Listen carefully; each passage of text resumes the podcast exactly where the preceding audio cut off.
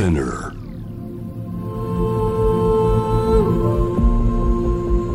J-Wave Innovation World Ella podcast from the next Ella.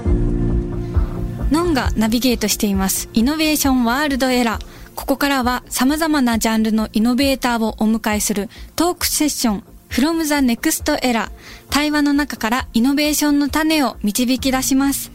今回お迎えしているのは映画監督岩井俊二さんです。よろしくお願いしどうもます。よろしくお願いします。岩井監督はですね、7月31日に劇場公開されました映画8日で死んだ怪獣の12日の物語でご一緒させていただきました。よろしくお願いします。ありがとうございました。その説は、あのその説は。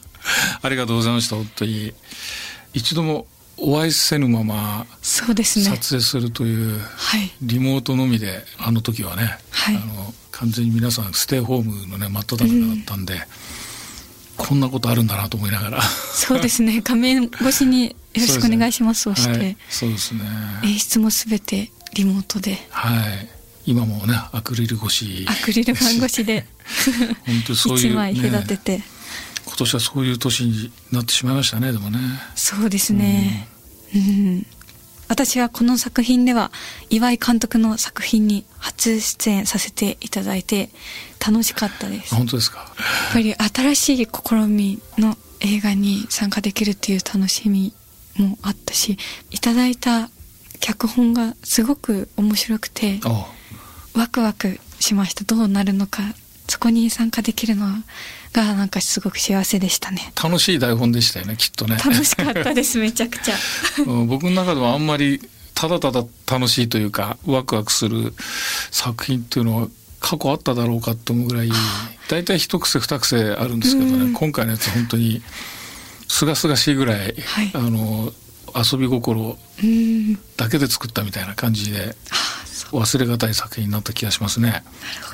この作品はカプセル怪獣計画という樋口真嗣監督のあのプロジェクトから発生された企画ということで、そうなんです。あの、樋口監督とあとお友達でね、あの、やっぱりこのコロナの中、こうみんなステイホームで、まあストレスも溜まってるだろうってことで、樋口さんたちが呼びかけになって、はい。みんなでなんか自分のね、怪獣にコロナと戦ってこいみたいな、のんちゃんもね、やられたのね。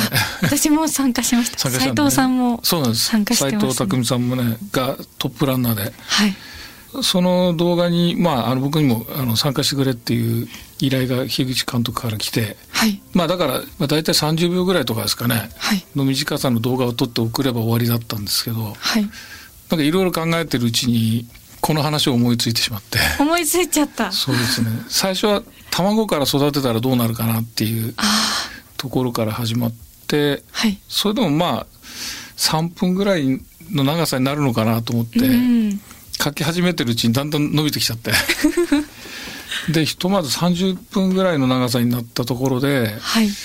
自分で自撮り的じゃないですか、そのもともとがそのカプセル怪獣計画が。なので、まあ、自分が演じる予定だったわけですけど、はい。30分ぐらいになってこれはさすがに自分じゃもう無理だっていうことで ちゃんとキャスティングしようということであの斉藤工さんにお願いしてもうすぐに撮影が始まったんですよね僕があの作った怪獣を直接ご自宅までお届けしたんですけど。ひっくり返ると壊れちゃったりするんでの、あはいそーっと持ってったんですけど、壊れない監督直々に。直々に玄関の外ではいこう受け渡しして、なんかその姿を想像すると なんか面白いですね。そう旗目見てたらあの二人何やってんだろうっていう感じだったと思いますけど物の交換を。そう物の交換をそれとなくしてるっていうような感じだったんですけどでまああのすぐに斉藤さんから動画が送られてきてこんな感じで撮りましたっていうあの1日に1個ずつ送られてくるんですよね。はい。で彼もまあこれまとめて撮ったら多分1日で全部取り切れちゃうぐらいの量だと思うんですけど、まあ、彼自身やっぱこだわりがあってうん少しずつひげが伸びていくところも見せたいしっていうよああ、なるほど。うなことで結構1日1個ずつみたいなこだわりではい。進んでいったんですよね。でその間意外と僕の方は暇ではい。夕方動画が送られてくるのを待ってるだけだったんであ、まあ、ぼんやりこう考えてるうちにどんどん話がまた膨らんで。あ、その夕方までの時間で。時間でそうそこでまた書き足していくうちにはい。のんちゃんのシーンが出てきたりあの武井壮さんのシーンが出てきたりして、でまあ台本上ではそのぐらいでそこに樋口監督にもちょっと出てもらって、カプセル怪獣計画の発起人でもあるんではい。カプセル怪獣って何なのかとかい。うのを説明してもらおうと思って、台本上にワンシーンだけの樋口監督とあの斎藤工さんが佐藤匠ってね役役名なんですけど、二人が会話するみたいな1行ぐらいが入っててでそれで撮影してみたら2時間ぐらい撮れたんですよ。すごい。そう2時間も。2時間も。だ最初はワンシーンだったんですけど途中からあこのシーンも行ってみようかじゃあこのシーンも行ってみようかっていうとそうだ。そうなんです。樋口監督がねどのシーンにも対応してくるので。すごい。めちゃめちゃ面白かったです樋口監督とのシーンも。うんさすが怪獣博士だなっていう。博士。だ結構ね出来上がってみたらすごい出番が多くてがっつりねいろんなシーンに出てきて。だなんか普通いろいろ撮影大変とかいろいろありそうなんですけどそんなにはなかったですね。楽しく本当に撮影を終わることができたような気がしますね。このなんかリモートでの撮影っていうことでうん。新しい挑戦だったと思うんですがどうでしたか？でもなんか今振り返るとみんなバラバラでリモートで撮影してた印象があんまりないというかああ、はい。うん、なんかちゃんとそこにいて一緒になんか現場をやってたような記憶しか残ってないようなところありますね。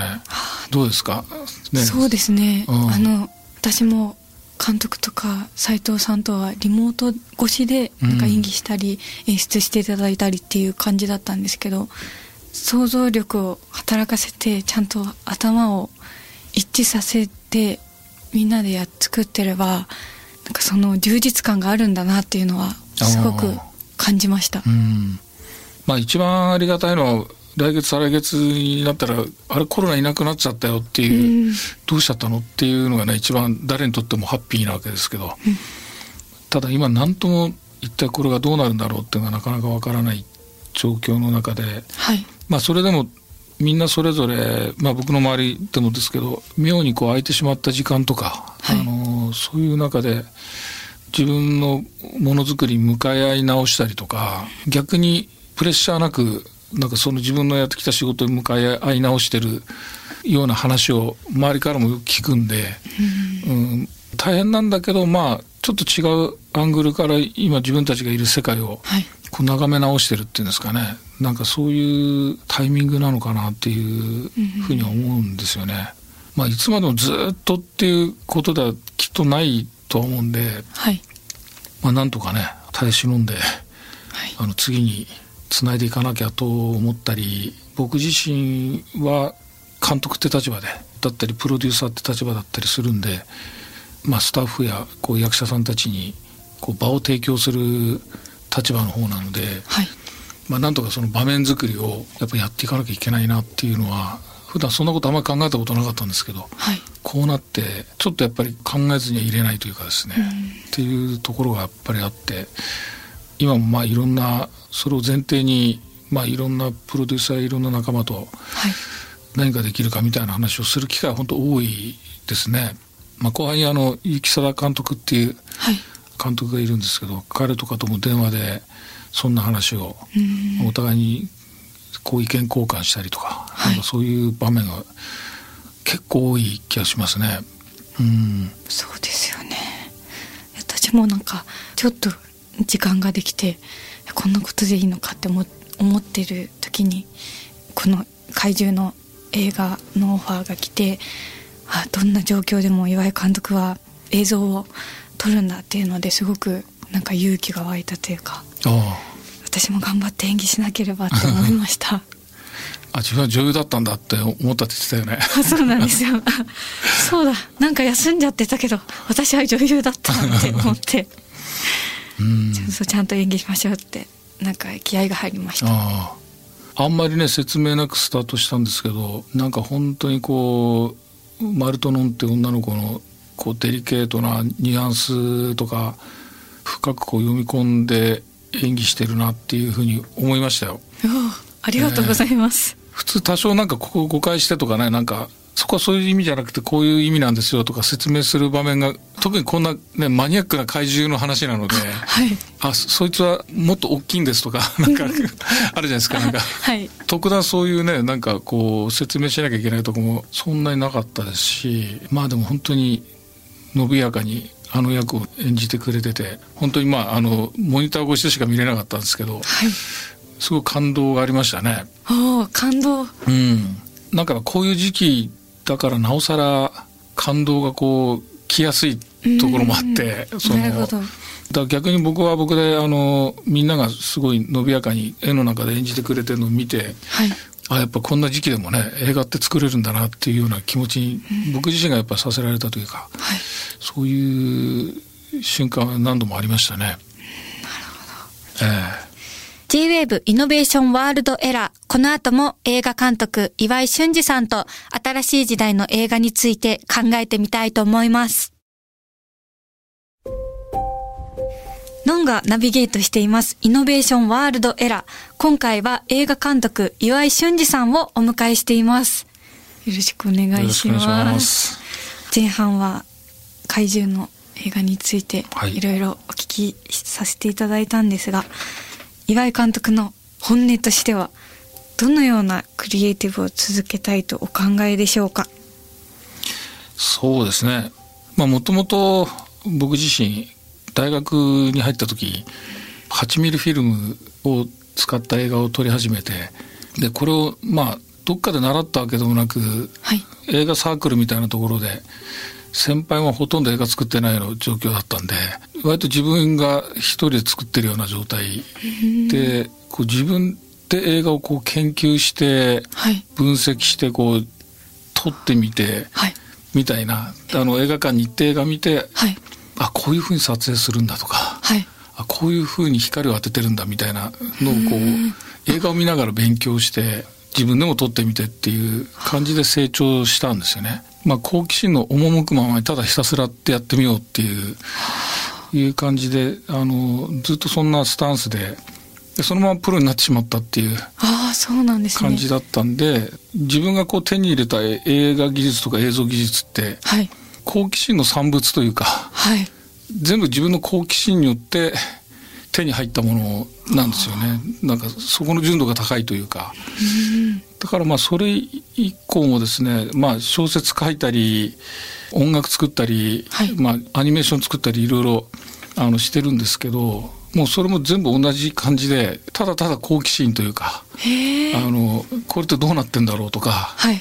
探求と好奇心だけでなんか気が付いたらここまで来たというかだからまあ今さらに新しい好奇心が この赴くままにという感じでだ振り返るとまあその時代その時代でこう興味持ってるものも微妙に違ったりいろいろしながらまあここまで来てでもなかなかその例えば映画を一個作るとかなんか物語一個作るっていうのになんか一つのこう分かりやすい王道があるわけでもなくてはい。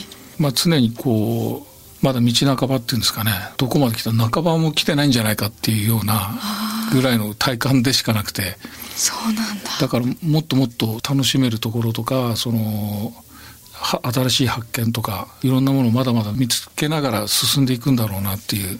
またその途上にいるという感じで、人に教えたりとかそういうところにこう自分がまだ全然達してない感じが。なるほど。でもまあ多分このまま行って多分寿命が尽きて終わるんだろうなっていう なんか感じはいというんですかね、でもなんかそういうスタンスで自分がいるのがなんか自分の性に合ってるんだと思うんですよね。考えてみると子供の頃からそうで。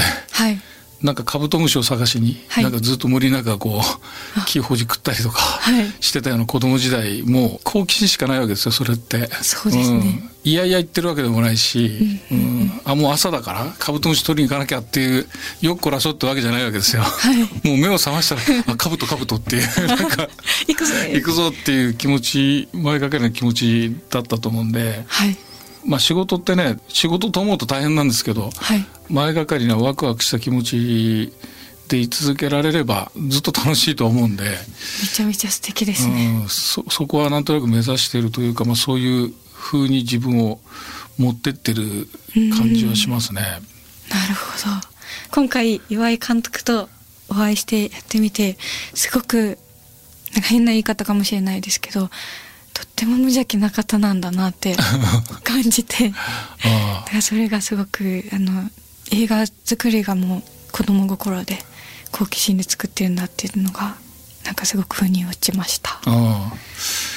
自分が成長してるんだか成長してないんだかよくわからない状態でもあるんですけど、うん。結構大変なんですけどね。一個物語を作るにおいても、まあ、今ちょうど取り組んでるやつがもう1年半ぐらいですかね、はい。あのなかなかこう出口は見出せないまま長い時間かけて作ってるやつがお話があるんですけど、はい。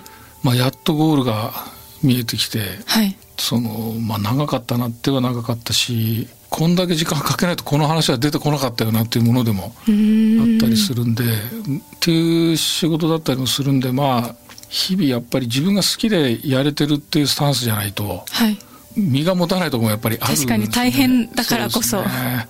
それでもねやっぱり向かい合いたくない日はやっぱあって、はい。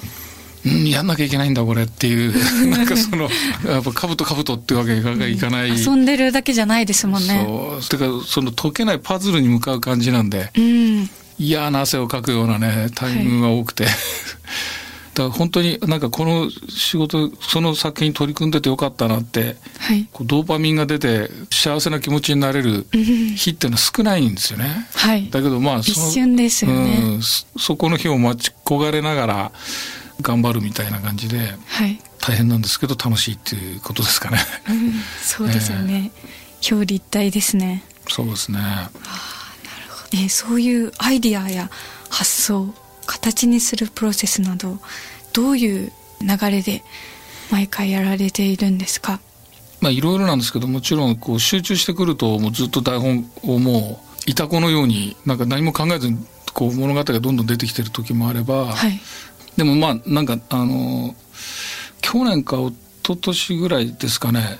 結構散歩するんですけど、考え事したりする時に、はい。本を電子書籍で買ってはいでそれを音声で聞くっていうのを覚えたんですそういう機能があるんですか？機能がついてるんですよ普通の iPhone とかに。えー、知らなかったそうなんですよ。で、それで聞きながらこう散歩するっていう、なんかそういう技を覚えて、小説を聞いてるんですねそうなんです。小説とか、まあ本あですね。いろんな本をちょっとした本だと、はい一回の散歩で読み終わっちゃうみたいな感じで、こう、読書量が増えたって。えー、そうなんだそうなんですよね。まあそれはさらに自分が書いた、そこまで書いた内容を自分で聞き直したりするのも、やっぱ散歩しながら聞き直したりとか。えそんなことがでシリみたいなのが喋ってくれるんですか？そうです。あの、まさにシリちゃんが、チリちゃんが？シリちゃん。選べるんですけど京子さんとかシリちゃんとかあ京子さんもいらっしゃったんですね。す。結構ニュアンスがあるんですよ。違うんですか？あの昔はまだコンピューターが喋ってるみたいだったのが最近割とニュアンスがこう人間らしくなってきたので意外と普通に聞けるっていうか。そうなんですね。そうなんです。でそこまでいったら今度また新しい機能を覚えてはい。自分の声をはいテキスト化できるっていうんですかね。あのあなんか文字打つとこの下にマイクがついててあはいはい。そこを押すと自分が喋ったのがテキストになるんですよ。あその機能は知ってました。はうん。でそれで小説を書くようになっていええだからそのずっと部屋にこもって書いてるだけだと運動不足にもなるので喋らないですよねあと。そう喋れないし口そう。動かさなくて声出るかな今日みたいなうん。時とかありますね。そうあるからまず散歩に出て一生丸々書き終わるまでは帰らないぞっていう感じで、自分で声に出して書いてる。まあ、か書きながら綺麗には書ききれないんではい。どんどんテキストを貯めて後で家に帰って誤字脱字も直すんですけど、うんうん。ひとまずそうやって書いてその一生分全部書き切るぞみたいな感じで行って下手すると3時間から4時間ぐらい帰れなかったりしてまだ終わんないなっていう。だんだん暗くなってきたぞっていう。もうちょっと歩くかと路頭に迷いながら、はい。とにかくあのこの一生分を終わるまでは帰らないみたいな、い。自分になんか縛りをつけてミッションを。つけてやるようなことまでやってましたね。それは今年思いついて。そうなんですね、えーそれで書いてましたね。そして中国の映画も撮影されてますよね。はい、そうですね。チーファの手手紙という。手紙。まあこれは同じあの自分の原作「ラストレター」っていうのを日本では「ラストレター」ってタイトルで作ったんですけどはい。中国では、まあ、現代を「ニーハオチーファ」っていうタイトルにしてもらったんですけど、まあ、中国映画ですね。あの自分が監督として中国に行って撮影するっていう、まあ、そういう、まあ、自分なりの挑戦ではあったんですけど、はい。まあ、僕の「ラブレター」とか「花とアリス」とか昔の作品をこうすごくあの愛してくれてるファンが中国にたくさんいて、自分の映画のサウンドトラックのコンサートとか向こうでやったことがあるんですけど、はい。すごいお客さんが来てくれて、あこんなにいっぱいいるんだっていう実感もあってはい。でまた中国ってあのこう海外映画の上映枠っていうのが決まっててなかなか入っていけないんですよね国内映画を保護していてただ中国映画として自分が行って作れば中国映画なので普通に上映されるということで。僕もまあアメリカとかあのフランスとかいろんな国でもう撮影経験あるんですけどはい。初めての場所で撮る何ともこう新鮮な喜びというかはい。っていうのはやっぱり何にも変え難いところがあって、うん。今回も、まあ、中国であの中国の人たちとね撮影したんですけどはいすごい楽しかったですし、やっぱ同じ映画の現場を分かり合ってる者同士ってはい。言葉が通じてなくてもはい。分かり合えるので、うん。なんだすれ違うスタッフがねなんでキョロキョロしてんのか分かるみたいな なんかその何探してんだろうみたいな。かもう分かるっていうかでこっちもなんかしてると相手が分かるっていうか、ああ、うん、なんかそういう通じ合ってる。通じ合ってる感じが楽しいですよね役者さんも含めあの、まあ、割とこう繊細な人間関係の話だったんですけどはい。そこを丁寧にあの一緒にコラボレーションできてはい。すごいいい経験でしたね。ここが新鮮だったなみたいな部分とかってあるんですか？か体感で言うと僕がいたのはまあ北京とか大連なんですけどはい。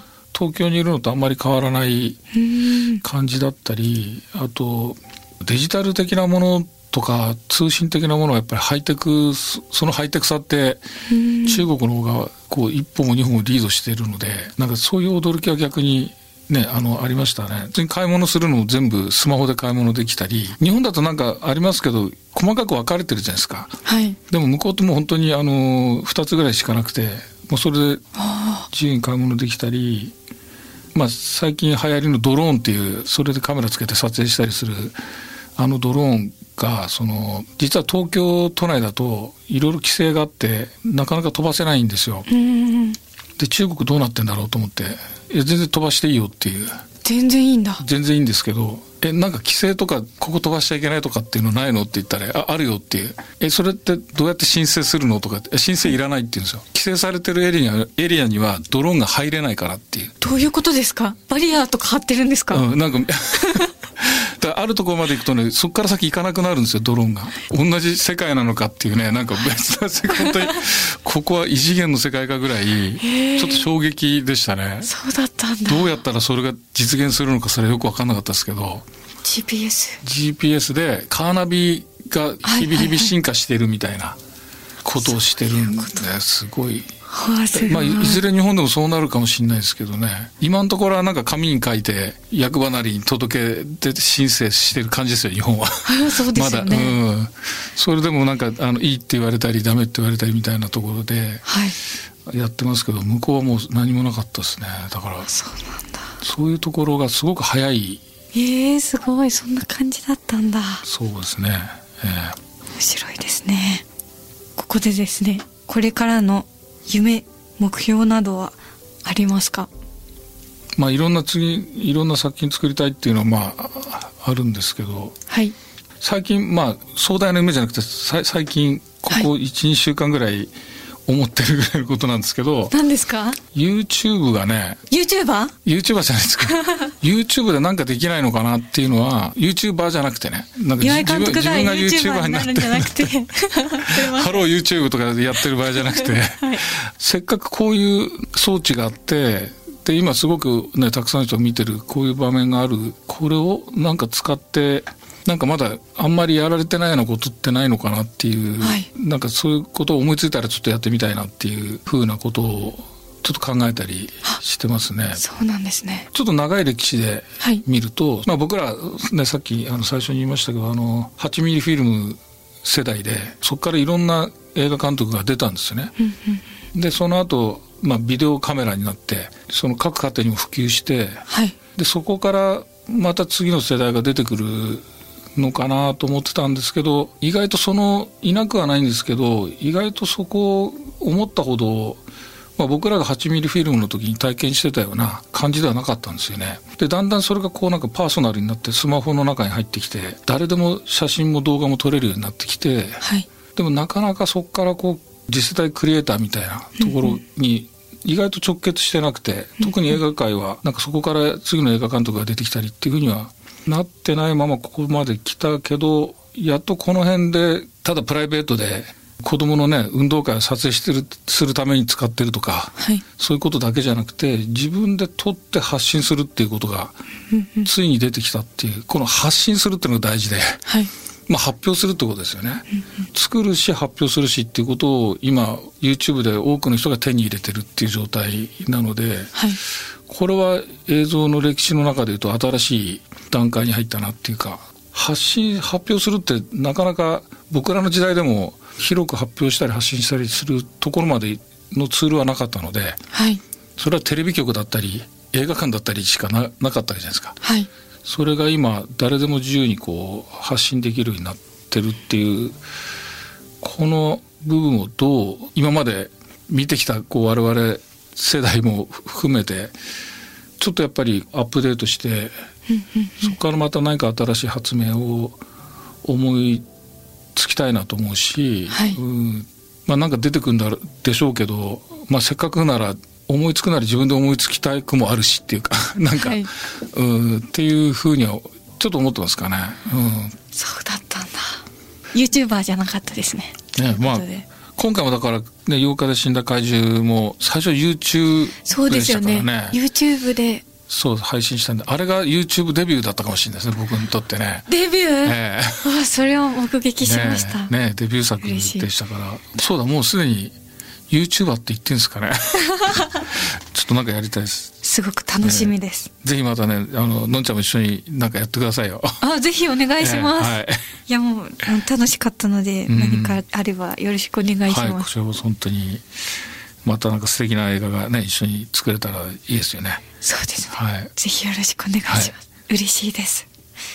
え、ここで岩井監督からお知らせなどありますでしょうか？先ほどもあのちょっと紹介していただいたんですけど「チーファーの手紙」という中国で撮ったはい。映画がありまして僕の中では4代どころかずっとナンバーワンだったんですよ。そうなんだ。長州さんと一緒に映画撮れたらな本望なのにと思ってた長州さんが本当に引き受けてくれてはい。やれた映画なんですけど非常にまああの繊細な家族物語になってますので、はいえー音楽もあの自分で手掛けてですねはい。サウンドトラックもやってますので。すごい。えーちょっとそこら辺も注目していただきながら、いぜひ9月11日から、えー上映されてます今上映されてますんでぜひあの劇場へ、えー見ていただけると嬉しいですあとあののんちゃんとやった8日で死んだ怪獣の12日の物語という長いタイトルですけどはい。これも今各ミニシアターで上映中であとオンラインの上映もあのやってますのではい。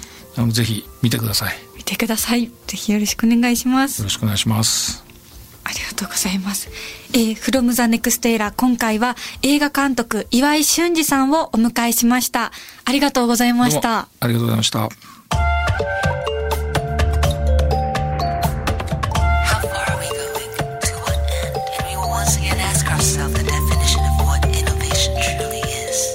You're listening to J-Wave Innovation World Era podcast.